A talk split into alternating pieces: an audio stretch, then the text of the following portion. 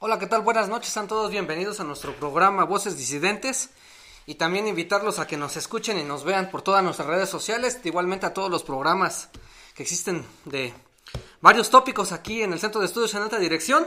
Y bueno, no sin antes darles las gracias por vernos y escucharnos.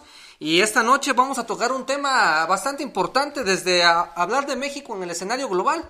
Y vamos a tomarlo ahorita, aquí estamos platicando antes de entrar aquí al set Fortalecer en lo interno para brillar en el exterior. Y ahorita nuestro gran invitado de esta noche, Jonathan, nos va a decir por qué. Eh, cabría decir que Jonathan es un hábito lector, me consta. Un buen amigo también, un hombre de, cultura, de ciencia. Jonathan, eres un este. Pues esa es tu casa, bienvenido. ¿Quién eres? Preséntate, por favor. Bueno, gracias, profesor. Eh, mi nombre es Jonathan Roa. Eh, estudio en la Facultad de Estudios Superiores Cotitlán Izcalli, Campo 4, la licenciatura en Contaduría. Y bueno, uh, para hablar sobre México en el ámbito global, primero hay que verlo como si fuera un ente biológico. Eh, recuerdan que si una persona o un ser humano, un, ser biológico no está bien internamente, esto se refleja. O sea, si no tienes una estabilidad emocional o físicamente no estás saludable, eso se ve en tu aspecto, bueno, en tu exterior. Si lo vemos en México, si no, no estructuramos una buena base interna, México no puede dar una buena cara ante el mundo y eso se refleja actualmente, que es lo que tenemos, este, índices de violencia muy alto, eh, este, asesinatos, eh, aparte de la, de la corrupción que no nos deja crecer por el hecho de que esto nos limita en ciertos aspectos y esto realmente la inversión nacional como extranjera no lo ve bien. Y por este punto realmente México necesita establecer su su ideología, que en este caso Samuel Ramos en su libro eh, La cultura del hombre y el perfil, bueno, la cultura del hombre y el perfil en México, dice que el mexicano no tiene, no es asumido en lo que es, realmente no tiene una identidad como tal y realmente nos basamos en lo que es externo y de alguna forma lo que necesita México es establecer su propia identidad para poder este, partir de ahí empezar a crecer esto lo podemos ver en el caso ahorita más reciente que es China. China se cerró y de alguna forma para poder crear lo que es y tener riqueza y poder ser una potencia creciente. Sí, estratégica mundial, geopolíticamente China. O sea, que es una nación emergente. Eh, ellos nunca dejaron de lado sus raíces, ellos realmente se asumieron como tal, nosotros somos tal. Realmente pidieron inversión pero esa inversión realmente la hicieron para que de alguna forma ellos crecieran internamente. O sea, no se hablaba mucho de China anteriormente por el hecho de que estaban cerrados, pero estaban creando su propia fuerza interna. Entonces, ¿no es malo cerrarse? Porque aquí existen muchos críticos. Ahorita, por ejemplo, viene el G20 en Tokio, Japón. Muchos están criticando al presidente de que no va a ir, va a ir Marcelo Ebrard, el canciller. Pero si te estamos entendiendo para el auditorio, hay que estar bien internamente para brillar en el exterior. Y estás citando el, el ejemplo de China. A ver si podías ahondar en eso, por favor. Pues, sí, por el hecho de que México no tiene una infraestructura adecuada para poder progresar y si lo vemos de este lado, México ante sus estudiantes y emprendedores no les da muchas oportunidades para crear. Entonces, ¿esto qué es lo que hace que de alguna forma ellos salgan del país para buscar ese, este, esta inversión y puedan realmente hacer sus proyectos este, darles el inicio y ver cómo... Continuidad, ¿no? Y establecerse. Y estar, aparte de establecerse, ver cómo funcionan a, lo largo del mercado. Por eso México no tiene esa infraestructura y al no tenerla, pues no le da ese progreso a lo que está interno. Aparte de que de alguna forma no, yo no estoy en contra de que se cierren y de que se abran, pero sí necesitamos primero establecer una economía interna fuerte para poder crecer este, poder tener productos de calidad, que es lo que nos hace falta en México, ese valor agregado que no tenemos. Tenemos que tener ese valor agregado en nuestros productos para que de alguna forma cuando salgan al país, fuera del país realmente los vean como un producto de calidad, que a nosotros nos ven como en la mayoría de los casos como personas que realmente no trabajamos, que somos el hombre del mañana. El mañana lo hago, mañana esto, mañana aquello. Y si lo llegamos a ver, nuestra sociedad es muy apática porque siempre que el gobierno crea un programa, este, busca la forma de cómo solventarse a través de ellos sin el afán de que, ok, bueno, el gobierno me da un apoyo, pero yo ese apoyo voy a hacer que yo que crezca para que me fortalezca yo y a su vez ese apoyo lo deje de ocupar yo y lo ocupe otra otra, ¿Otra persona que lo realmente lo necesite, así como yo y de alguna forma la economía vaya creciendo poco a poco, pero también lo que nos hace falta es, culturalmente hablando, una identidad, una identidad que realmente nos diga, México es esto, México va a crecer por el hecho de que tiene esta identidad, tiene esta, esta estructura. Sí, estos caminos, estos derroteros. O sea, estar bien en lo interno, como entraste ahorita y hiciste la analogía, ¿no? De un cuerpo humano. Un cuerpo humano, si no está bien psicológicamente y físicamente. Biológicamente. realmente no rindes, tienes problemas, te distraes por cualquier cosa.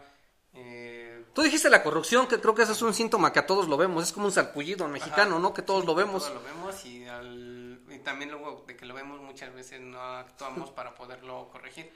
O sea, no vamos como que al médico. En este caso es, dejamos de hacerlo o denunciamos esa corrupción. Realmente estamos... Siendo parte de ella, ¿no? Al dejar no denunciarla. Ajá esa corrupción ya se está volviendo como parte de nuestra cultura. Endémica, ¿verdad? También endémica. También no lo podemos, este, tenemos que corregirlo y erradicar porque realmente no nos, no nos ayuda a progresar. Entonces, si te entendí bien, hay que arreglar ¿Tú cómo ves? Y yo noto analogía con lo que estás diciendo con las estrategias del presidente. Dice, pues hay más asuntos internos que agregar, pero mucha gente dice, es que lo exterior y es que todo. Y tú estás contradiciendo ese argumento porque dices, primero hay que estar bien en lo interno para poder ser un estratégico, un país geopolítico a nivel internacional con nuestras marcas. Lo dijiste hace un rato, Huawei, ¿no? En China, Corea del Sur. Ajá. Y bueno, también lo que es India, que está siendo una nación emergente, es lo mismo. O están creciendo, fortaleciéndose internamente, al igual que Corea del Norte. Se fortalecen internamente para poder realmente atraer la inversión extranjera. Porque de alguna forma, yo como inversionista, si veo que un país tiene varios conflictos internos, por decir, entre guerras, este, inseguridad, asesinatos y demás, o sea, Corrupción. yo no voy a querer invertir por el hecho de que mi inversión se va a perder. O sea, yo lo que quiero es invertir, sí, pero a la vez ganar. O sea, realmente ganar Seguridad, seguridad para el emprendedor, el empresario. Pero también este, es lo que vemos, o sea, México podría crecer más y no está explotado en muchos aspectos por el hecho de que tenemos inseguridad, tenemos corrupción, tenemos el problema del narcotráfico, que ese se puede controlar de una forma como lo hizo Uruguay, realmente empezando a informarnos de lo que es como tal, pero si de alguna forma no empezamos a erradicar esos aspectos, tanto las, los inversionistas nacionales como extranjeros no lo van a hacer. No va a tener esa certeza jurídica, ¿no? De, y de alguna forma el gobierno puede establecer, eh, bueno, convenios con las inversionistas de, ok, si tú me si tú inviertes, yo te aseguro de que de alguna forma tu inversión va a estar protegida, y va a dar frutos. Pero también quiero que me ayudes a dar este salarios dignos y que de alguna forma al empleado lo hagas tener esa seguridad social para que realmente se sienta comprometido en, en trabajar. Sí, esa identidad que estabas hablando al principio. Y de alguna forma que realmente el gobierno se ponga a trabajar a la hora de que cobran los impuestos y que realmente se vean reflejados, en las en obras de en obras públicas. Sí, de beneficio social. En este caso, el, tanto el inversionista como el ciudadano... El trabajador, dejámoslo así. verá que realmente sus, sus, impuestos están trabajando y no, no tendrá... Es inconveniente no pagarlos, el querer evadir, el querer esto, el querer realmente buscar la forma de cómo no pagarlos, porque de alguna forma, al yo ver que mis impuestos están trabajando y de una manera adecuada, ya sea en el que hay un mejor alumbrado, el, el pavimentado se está haciendo conforme las calles lo necesitan, que se le da mantenimiento al sistema de agua, que de alguna forma las escuelas están en el... Cumpliendo su función para lo cual... Este... no solo académicamente, sino que realmente las instalaciones sean las adecuadas para que puedan desempeñarse y de alguna forma también ver que el sistema educativo que tenemos realmente se necesita modificar porque necesitamos una educación de calidad y completa, que es el tener una educación académica de calidad, pero no solo eso, sino que también tengamos una educación física de calidad, que podamos tener este, deportistas en cualquier ámbito, en cualquier deporte buenos y también en el aspecto cultural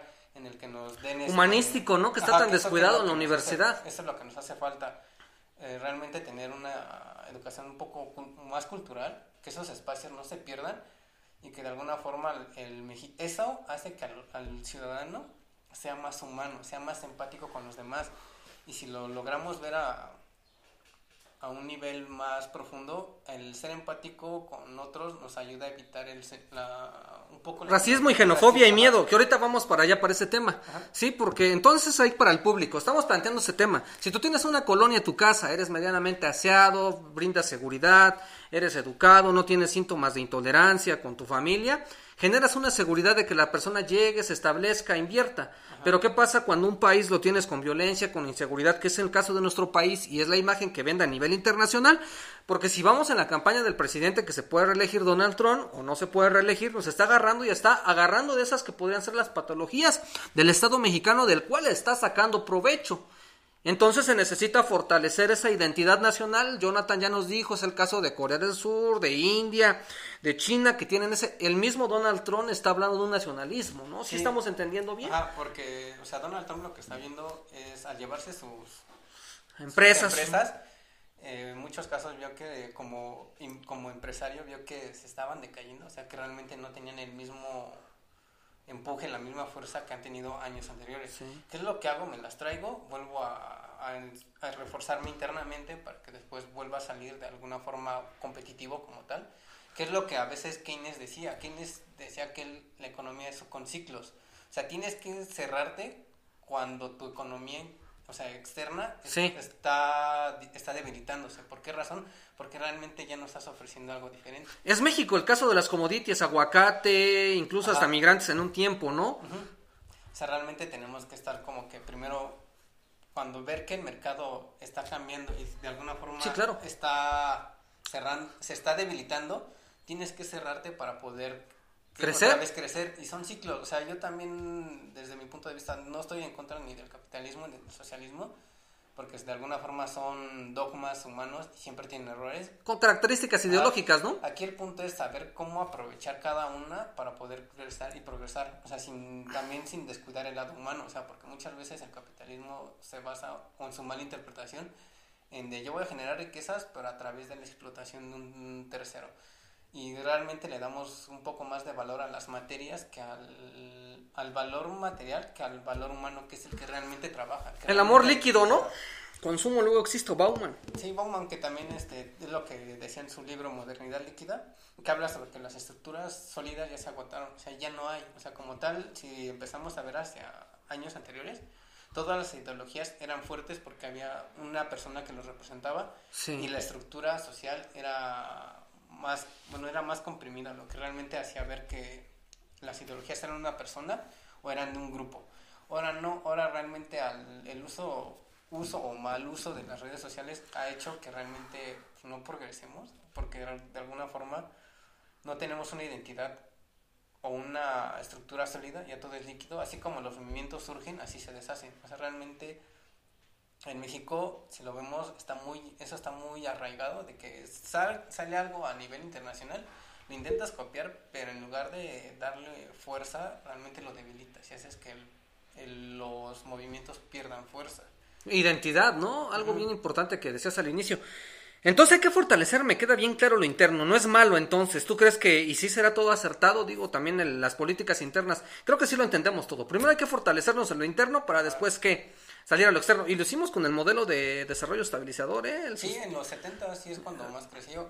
Aquí el problema es de que no está mal el Tratado de Libre Comercio, yo lo veo bien porque realmente nos trae ciertos productos que en tu país no los tienes y a lo mejor por la posición eh, geográfica no los logras tener y a lo mejor son necesarios para hacer ciertos otros productos y los tienes que exportar. O sea, yo realmente no estoy en contra del libre comercio pero también tienes que tener un comercio interno fuerte. fuerte y esto también te permite crear tecnologías, crear nuevos productos o productos ya establecidos, modificarlos y darles un, unas innovaciones que a lo mejor... Valor agregado, mano. Es lo que México necesita, realmente tener productos con valor agregado.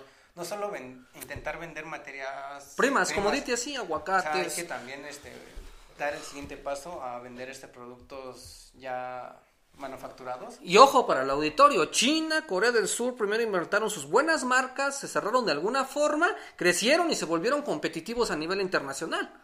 Eh, sí. Bueno, ¿y las migraciones?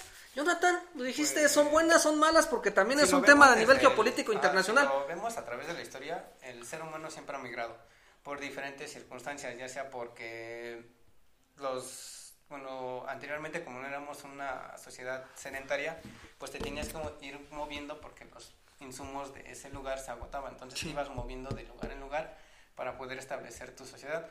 Al encontrar la forma de cómo cambiar la sociedad nómada a una sociedad este, sedentaria, pues ahora los factores cambian, ya no son los factores de que en un lugar ya no hay, ahora los factores pueden ser este políticos, que a lo mejor hay segregación racial y Sí. eh, La migración está Ajá. generando eso, ¿eh? nacionalismo, xenofobia, lo vamos sí, a ver. pero muchos son, salen de sus países porque dentro de sus propios países son segregados.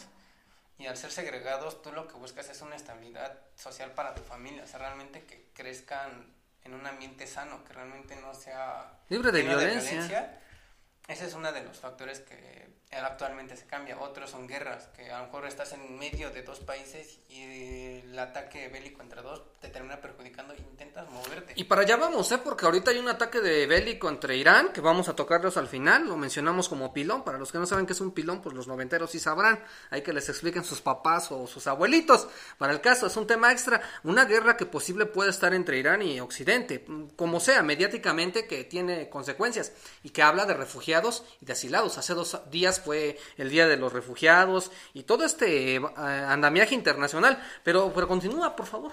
Pues la migración también se puede dar por otros factores, el, el crecer este económicamente, a lo mejor nosotros como profesionistas estamos en una empresa y esta empresa a lo mejor crece internacionalmente, pues te tienes y la empresa te dice, sabes que yo quiero que vayas a tal país para que puedas este trabajar y de alguna forma tú puedas Migrar. este administrar eso eh, este, en la empresa en aquel país. Entonces tú migras, o sea, realmente la migración se da por diferentes factores.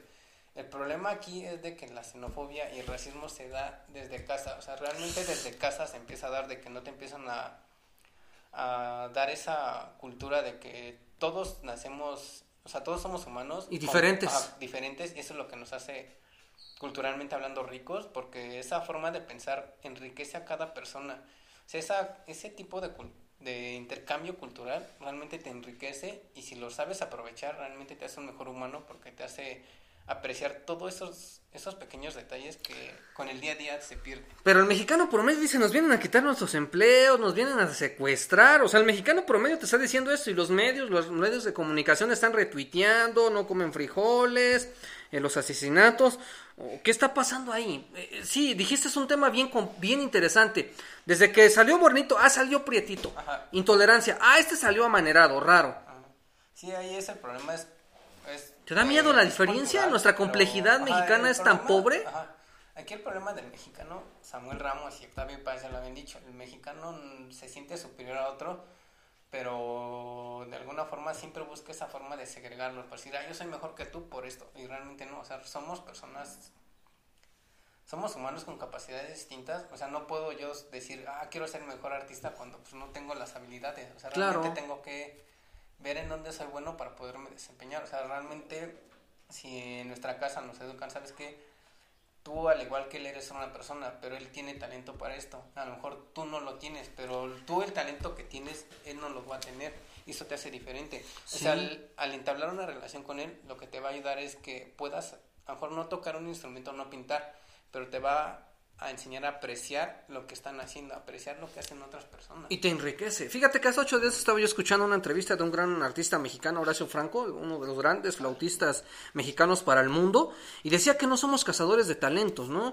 Decíamos que, que no vamos a ir a ningún lado con, la, con el humanismo. Hay una crítica bien interesante en la universidad, tú eres universitario, la gran mayoría somos universitarios, también un saludo, ¿no? Y a todos los universitarios que nos ven y nos escuchan y a las personas que nos hacen el favor.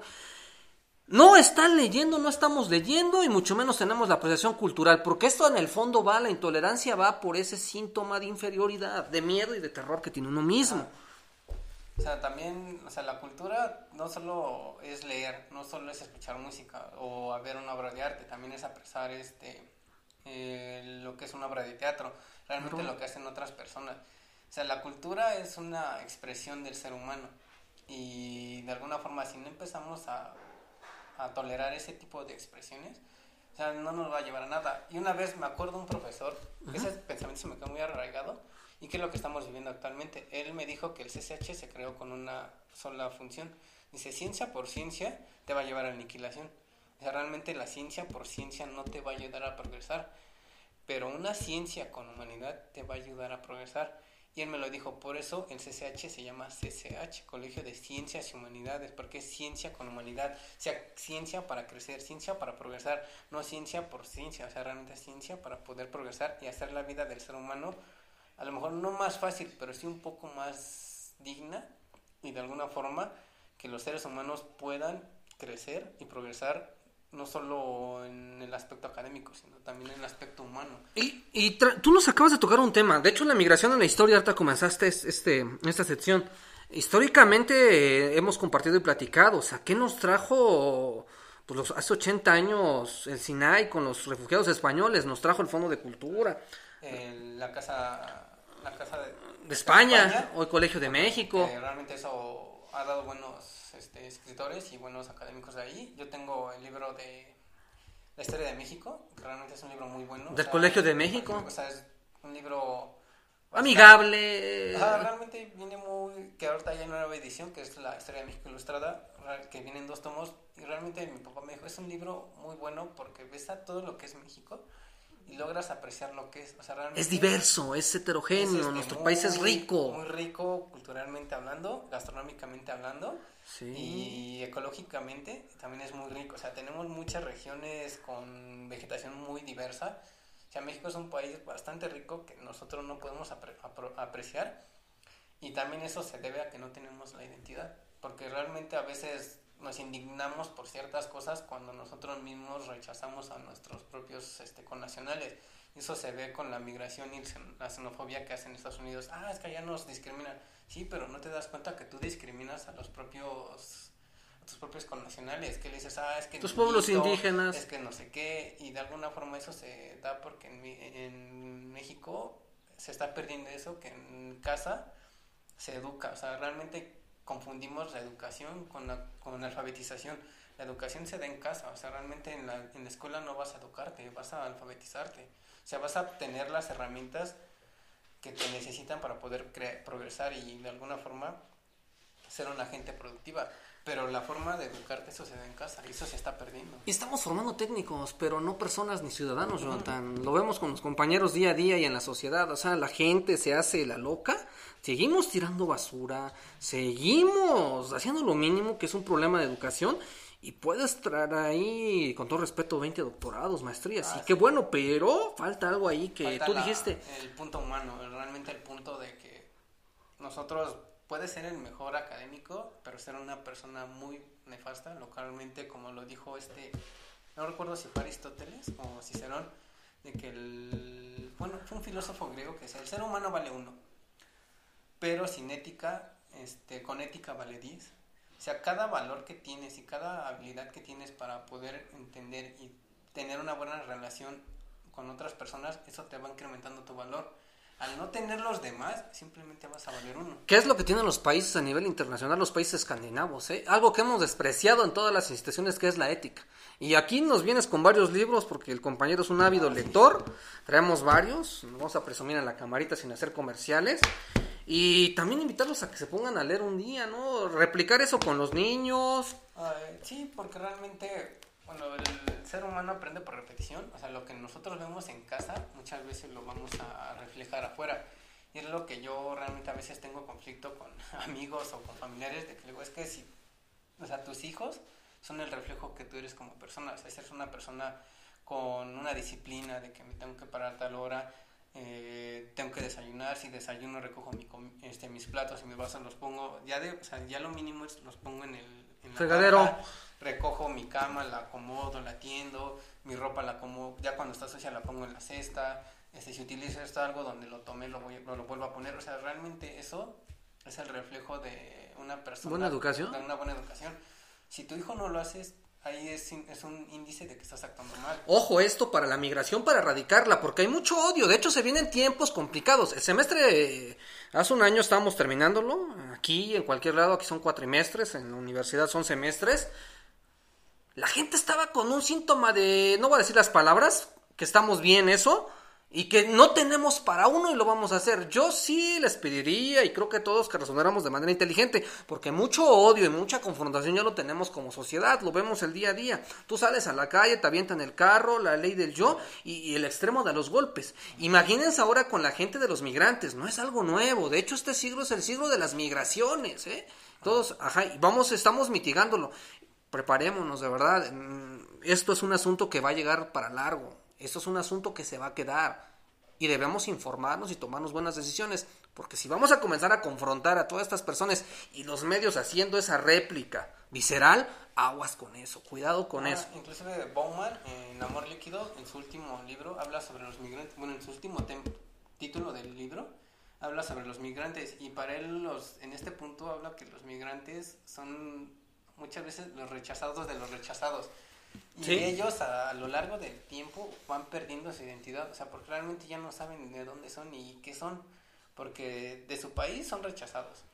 ¿Sí? Buscas refugio en otro eh, tratando de a lo mejor no perder tu identidad, pero sí adecuarte a las costumbres y la cultura en el país que te da el, asilo.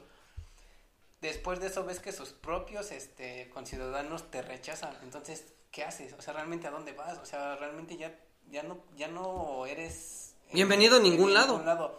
Entonces eso hace que pierda la entidad y la verdad ese libro se lo recomiendo por el hecho de que habla sobre el amor pero de diferentes perspectivas. Y el último habla sobre el amor al prójimo, o sea, realmente de cómo debemos de establecer ese vínculo de respeto con otras personas. Y eso es lo que se está perdiendo a través de que de que no tenemos una buena educación y de que de alguna forma estamos viviendo la era líquida en donde todo es efímero, todo lo queremos al instante por el hecho de que Internet nos hace creer eso, de que con un clic ya lo podemos tener y realmente no, o sea, realmente muchos muchos aspectos de la vida se ganan con el trabajo y no se van a lograr de la noche a la mañana porque son procesos largos, son procesos que se tienen que ir trabajando día a día a día.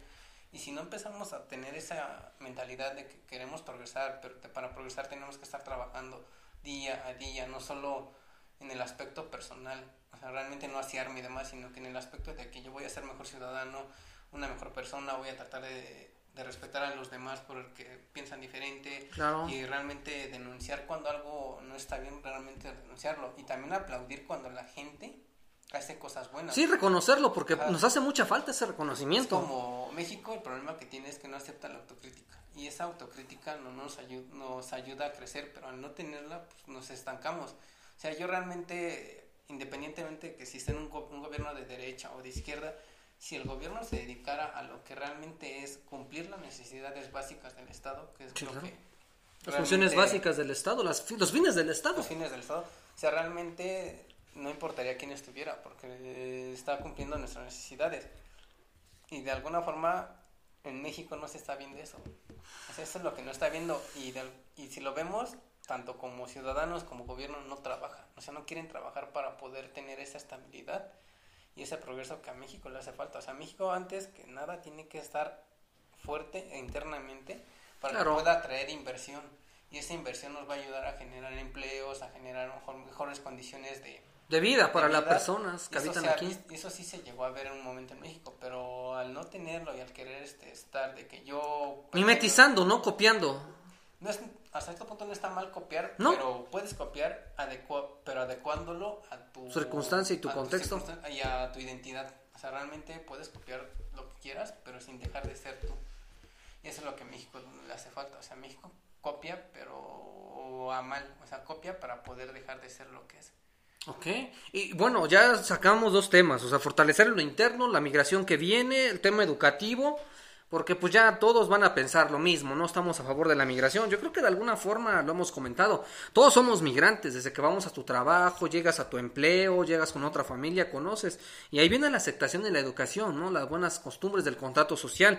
Y te acuerdas cuando Hobbes hablaba de eso, ¿no? Sí, del Estado, o sea, y realmente Hobbes y lo que es eh, John Locke hablaban de que un Estado fuerte es aquel que tiene instituciones fuertes. Y no solo eso, sino que realmente le da la posibilidad de que a sus ciudadanos almacenar riqueza de acuerdo a sus posibilidades. O sea, realmente no todos podemos almacenar millones de golpe porque a lo mejor no tenemos todas las cualidades que a lo mejor una persona sí tiene, o sea, hablamos económicas, este, intelectuales o físicas. O sea, realmente si el Estado y te permite almacenar un poco de riqueza, pero a la vez el no Estado, repartes. El Estado reparte y, hace ver que los impuestos que cobra realmente se ven en obras públicas. Obviamente el ciudadano no va a tener este no va a tener ese conflicto social por el hecho de que está viendo de que pueda almacenar riqueza, está viendo que sus impuestos están trabajando y de alguna forma ve ve que sus hijos van a tener una mejor calidad de vida de la que Sí, los derechos sociales, ¿no? La educación, la seguridad este, pública, la seguridad social, que no lo estamos viendo porque en nuestro país tampoco se cobran buenos impuestos, no pagan los que más tienen. En los países escandinavos pagan alrededor del 60% de impuestos y tienen un Estado fuerte con beneficios sociales fuertes, ¿eh? Y es otro rollo que varía que investigar, ¿no? Ajá. O sea, ahí es que en los países del primer mundo lo que hacen es sí te, o sea, sí te cobro, pero tú lo vas a ver. Y realmente si vemos, ellos no manejan las necesidades básicas como mercancía. Y lo que hoy está platicando con uno de mis hijos, que aquí en México las necesidades básicas te las hacen ver como una mercancía. O sea, de que si quieres tener una buena educación, vas a tener que pagar. Si quieres tener una buena salud, vas a tener que pagar. Si quieres tener una buena seguridad, vas a tener que pagar. Cuando eso no se puede, porque el hecho de que son necesidades básicas del Estado, el Estado, el Estado las tiene que cubrir y tiene que dar una calidad educativa para todos, una buena estabilidad social para todos y una, un servicio de salubridad eh, eh incluyente y de calidad. Y el problema es que pues, nos vendieron la idea de que si lo compras es mejor y no, o sea, por ahí no va. O sea, realmente también tenemos que quitarnos esa idea de que si tú pagas va a ser mejor y no siempre es así. O sea, la mayoría de las veces no es así. Si lo empezamos a comparar, los países del primer mundo, la mayoría de sus necesidades básicas son gratuitas.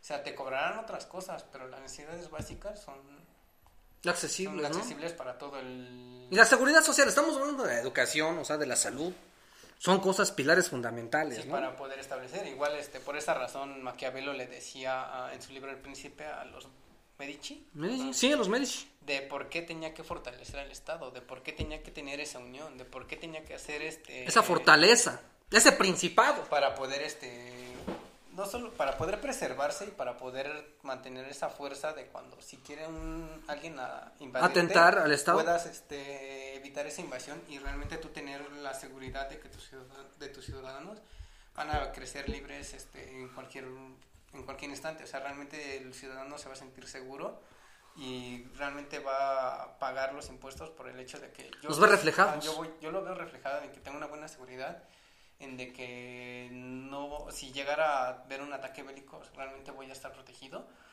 Y de alguna forma eh, veo que todos tenemos las mismas posibilidades de crecer. O sea, ya independientemente de que si somos o no somos capaces, ese ya es un punto muy aparte, por el hecho de que igual Huxley lo estableció. Aldous Huxley, no, este hombre, puros libros cita, como ven, han leído.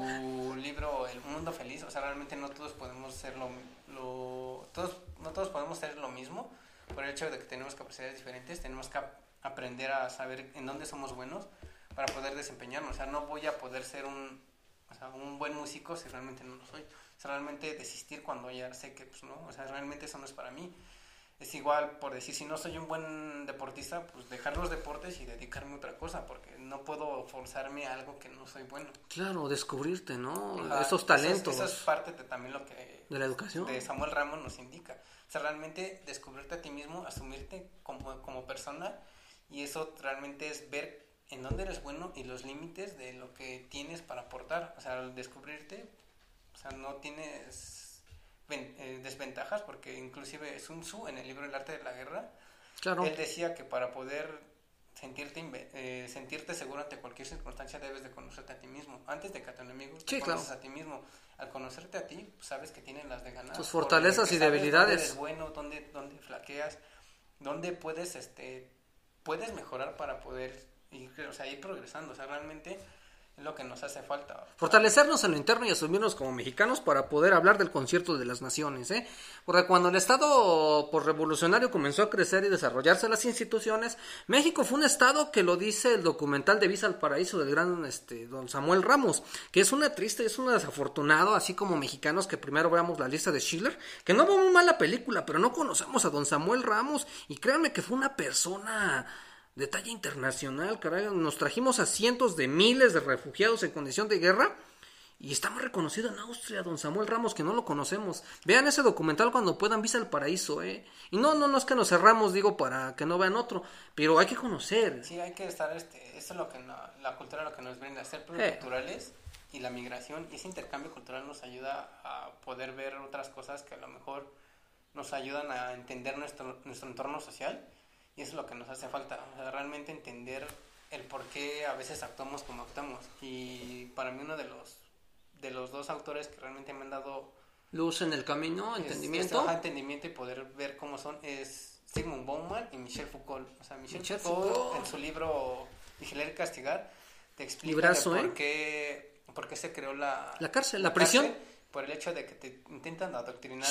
Pero muchas veces el adoctrinamiento no es malo si realmente lo haces con el beneficio de la sociedad. Claro. Cuando lo haces con el perjuicio, o sea, realmente ahí ya no está bien. Inclusive este libro que es este, alguien voló sobre el nido del cuco, habla sobre de que la lucha entre el, que en este caso era en Estados Unidos, entre el indio y el blanco, o sea, siempre están en conflicto. Sí. Pero aquí la doctora presenta lo que es la, la estructura de alineamiento entonces, ¿qué es lo que hacen los dos protagonistas? Que en este caso es eh, Jack Nicholson en la película.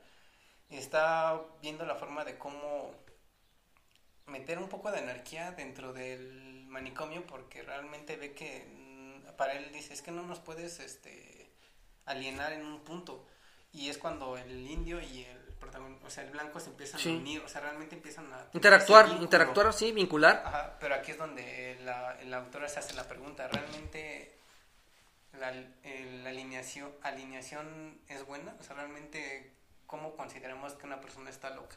¿Cómo consideramos que una persona es mala o por qué? O sea, ¿qué parámetros tomamos para poder considerar eso? O sea, ese es el punto que se lo recomiendo porque al final de cuentas el personaje con tal de evadir la cárcel se hace pasar por loco y también nos damos cuenta que la peor cárcel es la cárcel mental. O sea, el encerrarnos en nuestra mente y pretender que no pasa nada o que somos mejores que otros, no hay peor, peor cárcel que una cárcel mental porque no te deja ver más allá de lo que tienes y muchas veces te provoca enojos. Te lleva a la violencia que tenemos, ¿eh? Porque México ahorita hablando ya de temas que políticos, que es el fondo que estamos explicando, estamos yendo al fondo que consideramos, México es un país en conflicto, ¿eh?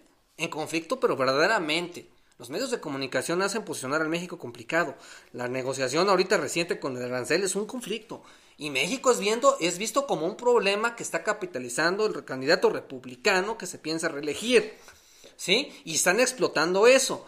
Y también, ya citaste ahí para ir con la literatura y jugar un poco con eso, lo dijo la maestra Margot Glantz, es que somos hijos de Pedro Páramo. ¿Y cómo era Pedro Páramo en el gran libro? No, de otro gran escritor mexicano, Juan Rulfo, Juan Rulfo que no lo leemos, que estamos en esa identidad de querer ser, este, con todo respeto, ser ahorita orientales, pero que tenemos esa cara, ¿eh? que tenemos esa cara de indigenismo, ¿sí? que somos indígenas, somos originarios, con una mezcla que no debemos de negar también. Pero es un escenario de conflicto, mano.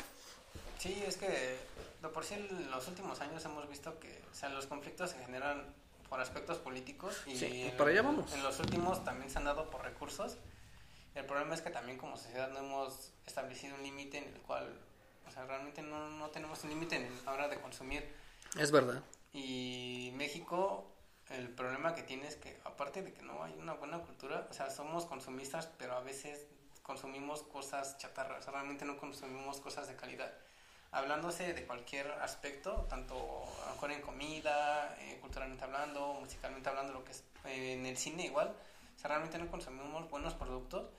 Y el problema es que México ha tenido buenos, o sea, ha tenido buenos productos, pero a lo largo del tiempo se han ido perdiendo, entonces realmente podemos tener la, tenemos la mano de obra y la infraestructura para poder generar productos de calidad, pero nos hace falta realmente lo que es leer, realmente ver otros, otros aspectos. Informarnos, cuando menos, ¿verdad? Ajá, porque lo que me he dado cuenta que en México hay muy buenos actores y han emergido, los he visto en series de diferentes países y han hecho buenos papeles, o sea, Sí. realmente se aplaude, pero realmente lo que me he quedado con las, o sea, con las ganas de que México crea, cree, cree más cosas es de que realmente no leemos y eso nos dificulta para la hora de hacer buenos libretos, de buenas adaptaciones, de buenos este, argumentos literarios para poder crear cosas de calidad. Sí, mayores fundamentos, ¿no? Si tú quieres. Ajá, y México sí tiene para crear muy buenas series, eh, buenas películas, obras de teatro se pueden dar porque, o sea, ahorita con la en boga de que se cumplieron los 40 años, no recuerdo, o 30 años de que se estrenó la película de La Naranja Mecánica, se creó la obra de teatro, 30. no la he podido ver, pero realmente, o sea, sí he visto que se pueden hacer buenas cosas, o sea, realmente sí se pueden hacer buenas cosas. Buenas adaptaciones también, ¿no? Reinterpretaciones. interpretaciones, pero aquí sí, o sea, si no empezamos a leer y demás, no podemos como que dar ese paso que a lo mejor Argentina sí tiene, España sí tiene, Chile sí tiene, a lo mejor Cuba también lo tiene, o sea, Cuba he visto buenas cosas de Cuba. Es un caso interesante que no vamos a entrar ahorita. Ya estábamos tocando sobre un tema ahí de, de violencia y convergencia. Y para ir a otro tema, así pasarlo por encima nada más y no soslayarlo. El conflicto entre Irán. Tocabas un tema bien importante ahorita, porque hay tambores de guerra, de violencia, ¿eh? Ajá, es que el conflicto entre Irán, casi siempre entre Medio Oriente y Estados Unidos es un conflicto, es un conflicto más político. Por el hecho de que Estados Unidos, o sea, Chomsky ya lo explicó en su libro de lo que decimos se hace, o sea, lo que tiene Estados Unidos es que quiere intervenir en todo, pero te va a dejar hacer las cosas siempre y cuando ellos digan, ah, sí, pero va a ser esta forma. O sea, sí, pero conforme a mis condiciones. Y realmente yo lo veo mal porque no está dejando que realmente el Estado, el Estado resuelva sus conflictos. O sea, realmente sí, pero yo quiero ganar. O sea, sí, pero yo quiero esto. O sea, cuando los demás países deben de velar de que realmente lo que hace el Estado este, no violente los derechos humanos de sus ciudadanos. O sea, es lo único que tiene que velar. De ahí en fuera no tiene que velar otra cosa. O sea, realmente tiene que velar que el país no violente los derechos humanos de sus conciudadanos. Habitantes y de la gente que ahí, atraviesa. ¿eh? O sea, no tiene por qué intervenir en querer invadir, porque no, no, o sea, realmente no tiene que intervenir. Y lo que tiene Estados Unidos es que cualquier conflicto quiere intervenir e invadir. Y muchas veces lo hace con doble fin, o sea, con el fin a lo mejor de sí, de sí dar solución, pero también de poder obtener un beneficio con, en- con los este, recursos este, eco- eh, ecológicos que tiene, por si en este caso Petróleo, petróleo gas. o minerales, o sea, Sí. realmente minerales y piedras preciosas para poder tener este Desarrollar su un industria, poco ¿no? de Su potencia. ganancia, porque realmente si vemos Estados Unidos es un país que creció a base de las guerras, o sea, es cuando obtuvo más sus riquezas. Y casi siempre todos los vemos los conflictos que tienen es a través de conflictos políticos, realmente Sí. no, no hay un conflicto como La tal. potencia aprovecha la coyuntura y pega. Ajá, o sea, no, o sea, nunca fueron, eh, más que salvo la Segunda Guerra Mundial, que sí fueron agredidos como tal, pero si lo vemos a lo largo del tiempo, no fueron Y se han creado, o sea, ¿no? han, no han sido agredidos, o sea, realmente ellos han intervenido por el hecho de que quieren. Lo traemos a colación ahorita por los buques este, petroleros ahí en una zona estratégica históricamente, el estrecho de Hormuz y, y demás cosas, y el dron que se lo adjudican a que lo tumbó el Estado iraní. Pero, ¿qué está pasando ahí? Me estabas comentando algo bien importante ahí sobre pues los recursos, ¿no? Incluso las energías atómicas y eso. Y, y decías Ah, algo sí. interesante ahí. Eh, ¿Por qué Estados Unidos le pide Ajá. a del Norte, Corea del Norte y a Irán? y a Irán y a Irak eliminar sus Armas nucleares. armas nucleares, pero ellos lo manejan como moneda de cambio. O sea, Estados Unidos, ellos también crearon sus armas de Destrucción de masiva. con el afán de, ah, ok, bueno, yo las voy a crear, pero yo sé que Estados Unidos como no va a querer que nadie tenga más que ellos. Este, ok, dejo de construir, pero no quiero que intervengas en ciertos aspectos. O sea, realmente quieres que las elimine o que realmente deje de producir, no intervengas. O sea, no intervengas en este conflicto porque este conflicto nada más me pertenece. Ok, sí está bien, interven, pero no vas a obtener ganancia económica. Y Estados Unidos como es cuando ya empieza a decir, bueno, ok, vamos a negociar porque como que no me agrada, pero vamos a ver qué podemos sacar. O sea, sonaré medio como dirían socialista trasnochado, pero realmente no, o sea, es ver de diferentes puntos de vista la situación. Porque de alguna forma el, el, el mundo siempre tiene conflictos. Y siempre Sí, va a tener geopolíticos, ¿eh? Y siempre por, es por la obtención de un recurso. O sea, realmente no queremos darnos cuenta que todas las guerras o la mayoría de las guerras son por recursos. O sea, ese es el problema. Y es igual con la guerra del narcotráfico, que es pues, obten- obtener el recurso económico que genera este tráfico de, Estupefacientes enervantes. Y si vemos este caso, e Irán, Irak pues, realmente lo que quiso es, no me vas a intimidar, porque realmente yo no te tengo miedo, pero quiero que me dejes hacer las cosas solo. O sea, realmente no quiero que intervengas. O sea, realmente ellos lo, lo que le dieron fue el mensaje de, ok, sí, ya sabemos que estuviste aquí, no quisimos tirar eso porque el hecho de que tú me hayas matado a tantas personas no lo voy a hacer, no te voy a pagar con la misma moneda. Simplemente ataqué tu don con el afán de que sabes que no quiero que te acerques, quiero que me dejes trabajar como tal, pero Estados Unidos no lo entiende así y de alguna forma las Naciones Unidas, su función es, sabes que saben que nadie va a intervenir, solamente vamos a vigilar que todos los procesos se hagan De adecuados acuerdo a derecho internacional, ¿no? y que estos no violenten los derechos humanos Bueno, y fundamentales de los ciudadanos. Nada más es lo que tienen que hacer los demás países, realmente estar a la expectativa y vigilando que no se violenten y cuando eh, así intervenir cuando hay una violación a los derechos humanos. O crímenes de lesa humanidad, que no lo ha hecho, los ha agarrado como excusa.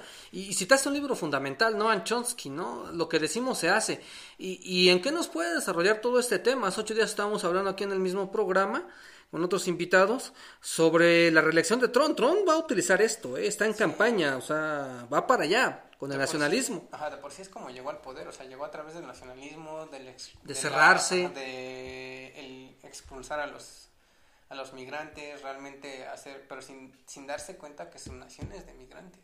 O sea, realmente lo que los hizo ricos, Su esposa, lo que los hizo ricos es que esa migración los hizo hacer potencia. O sea, realmente los migrantes hicieron la potencia que es Estados Unidos, porque si nos damos cuenta a lo largo de su historia siempre han habido migrantes. O sea, Sí. realmente son, es un- son colonias que vinieron de Inglaterra, de Francia, Holanda. Holanda, las que estaban ahí, se establecieron, eh, a los nativos los erradicaron, los hicieron minoría, y a partir de que intentaron hacer su independencia, también empezaron a traer migrantes para poder colonizar su país. O sea, realmente es un país de migrantes. O sea, la potencia que es es por migrantes. O sea, ¿qué es lo que ha hecho ahorita la mano de obra? Son migrantes. O sea, Sí, construcción, ajá, agricultura, son, son migrantes y no servicios. sino que también este, académicos o, Sí. o demás son migrantes. Y no les cuesta, ¿eh? No los educan. Llegan ya, ya, Ya. con doctorados, llegan, les pagan más y se ahorraron todo, toda la formación de, de, de, de crearlos, ¿eh? ajá. E- Eso es interesantísimo. Igual el trabajador que se quiere ir al campo, no lo educó, no, no lo mantuvo, como haya sido, dijera el clásico, y llega y trabaja, ¿eh? E- Es bien interesante esa postura.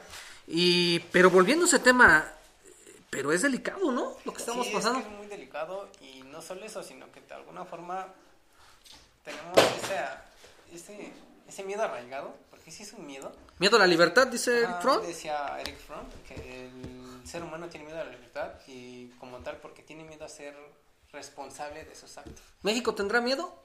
Sí, o sea, somos como, si lo vemos a- desde en tu entorno social, te das cuenta que muchos quieren ser libres pero no ser responsables. La doctrina del shot. Mm, Órale, bien. O sea, queremos ser libres, pero no responsables. Ajá, y ese es el punto, o sea, para poder ser libres hay que ser responsables, o sea, realmente eso es lo que nos da la libertad, la responsabilidad de poder hacer una acción, este, bueno, asumir la responsabilidad que genera esa acción, o sea, realmente eso es lo que es la libertad, o sea, realmente no nos educan para ser responsables en la mayoría de los casos, ¿La libertad es responsabilidad?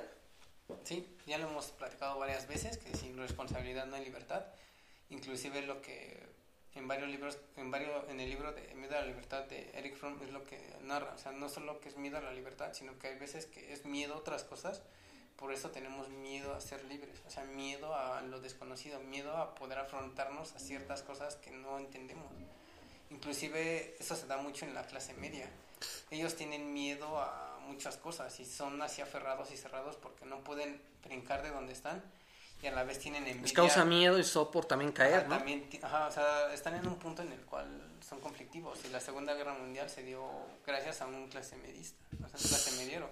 Hitler era un clase mediero y él no aceptaba como era y demás y pues provocó su guerra porque él quería la raza superior, la raza no sé qué, el somos mejores que todos y eso realmente es miedo, o sea, miedo a ser libre, miedo a ser realmente como soy. Y ese es un problema psicológico y que realmente tenemos, no solo los mexicanos, sino realmente a nivel mundial ese miedo es que tenemos, realmente tenemos el miedo a ser como somos y aceptar a otras personas como son. O sea, ese miedo nos hace tener esos conflictos. Y reaccionar así, ¿no? Ah, sí, el problema es que somos muy reaccionarios. Somos muy sobrereactivos y, y una reacción es violenta, ¿eh? Y con el bueno, con la llegada de las redes sociales se, abarataron, se abarató el internet, somos más reaccionarios. O sea, realmente muchas veces hablamos por hablar sin ponernos a pensar de que, ok, bueno, vamos a ver cómo es el conflicto, eh, qué, qué partes intervienen, versus posturas que poder tener una opinión de, ¿sabes qué? Sí estoy de acuerdo con tal grupo, pero no me gusta su forma de actuar porque no está realmente llevando nada. Del otro lado, pues sí, sabes que no me, no me, no me gusta lo que su forma de pensar, pero su forma de actuar es mejor porque realmente sí está aportando algo. Y es lo que nos hace falta, como que ese punto de realmente poder conocer todo, el miedo a... Debemos de quitarnos ese miedo a, a lo desconocido porque eso es lo que nos frena, o sea, realmente el miedo a lo desconocido nos frena, nos frena y nos frena, nos genera odio, nos genera desconfianza, ira, este, muchas cosas por ese miedo que tenemos. Y ojo que lo que vamos a tener porque la negociación de aranceles y todo fue un miedo al final, ¿eh? el miedo nos tenía de verdad colapsados nos puede gustar o no la política exterior de la, cuarta, de la cuarta transformación, digo, de Marcelo Ebrard, de lo que ustedes queramos, pero ¿qué alternativa nos quedaba en un país de violento, desigual y con otras problemáticas de violencia que tiene? De verdad es, es este, complejo. Y, pero ¿qué estamos haciendo uno, no? Para esperar el cambio. ¿Qué, qué está haciendo yo, tú, aquel, por nuestro país? Conclusiones, Jonathan, ¿qué, qué? Conclusiones. Pero bueno, mando un saludo. Me decías que ibas a mandar un saludo ahí. un saludo a un amigo que realmente es de los que he tenido, o sea, realmente me ha aportado en varias áreas, que se llama José Carlos de Jarano, que nos está viendo. Y pues a todos mis compañeros de la facultad y amigos que realmente les invité a que vieran el programa. Gracias, y síganos invitando, ¿eh? Va a haber puntos. algunos ahí, pues tengo amigos que son filósofos y con los cuales he aprendido mucho en varios aspectos y me han ayudado pues, a poder entender que muchas cosas, eh, si no se manejan con ética, pues no podemos crecer. El problema de la ética es que es medio subjetiva. Sí, depende, depende de tu estilo de pensar. O sea, puede ser una virtud o puede ser una cualidad. Es lo que un buen amigo me dijo, me explicó, mira, el etos es tal cosa, todos tienen un etos. Pero este se deriva de que es una cualidad o una actitud, todo va a depender de cómo sea, cómo esa, esa cualidad sea cultivada. O sea, tú, si es nata, cómo la cultivas. Y si no es nata, cómo se cultiva a través de pues, las personas con las que te rodeas. Y ese es el problema que tenemos, que crecimos en la facultad del de la corrupción y ya lo vemos normal. O normal y pues esa es nuestra ética. Nuestra ética, qué desafortunado. Conclusiones, Nathan, es descomunal.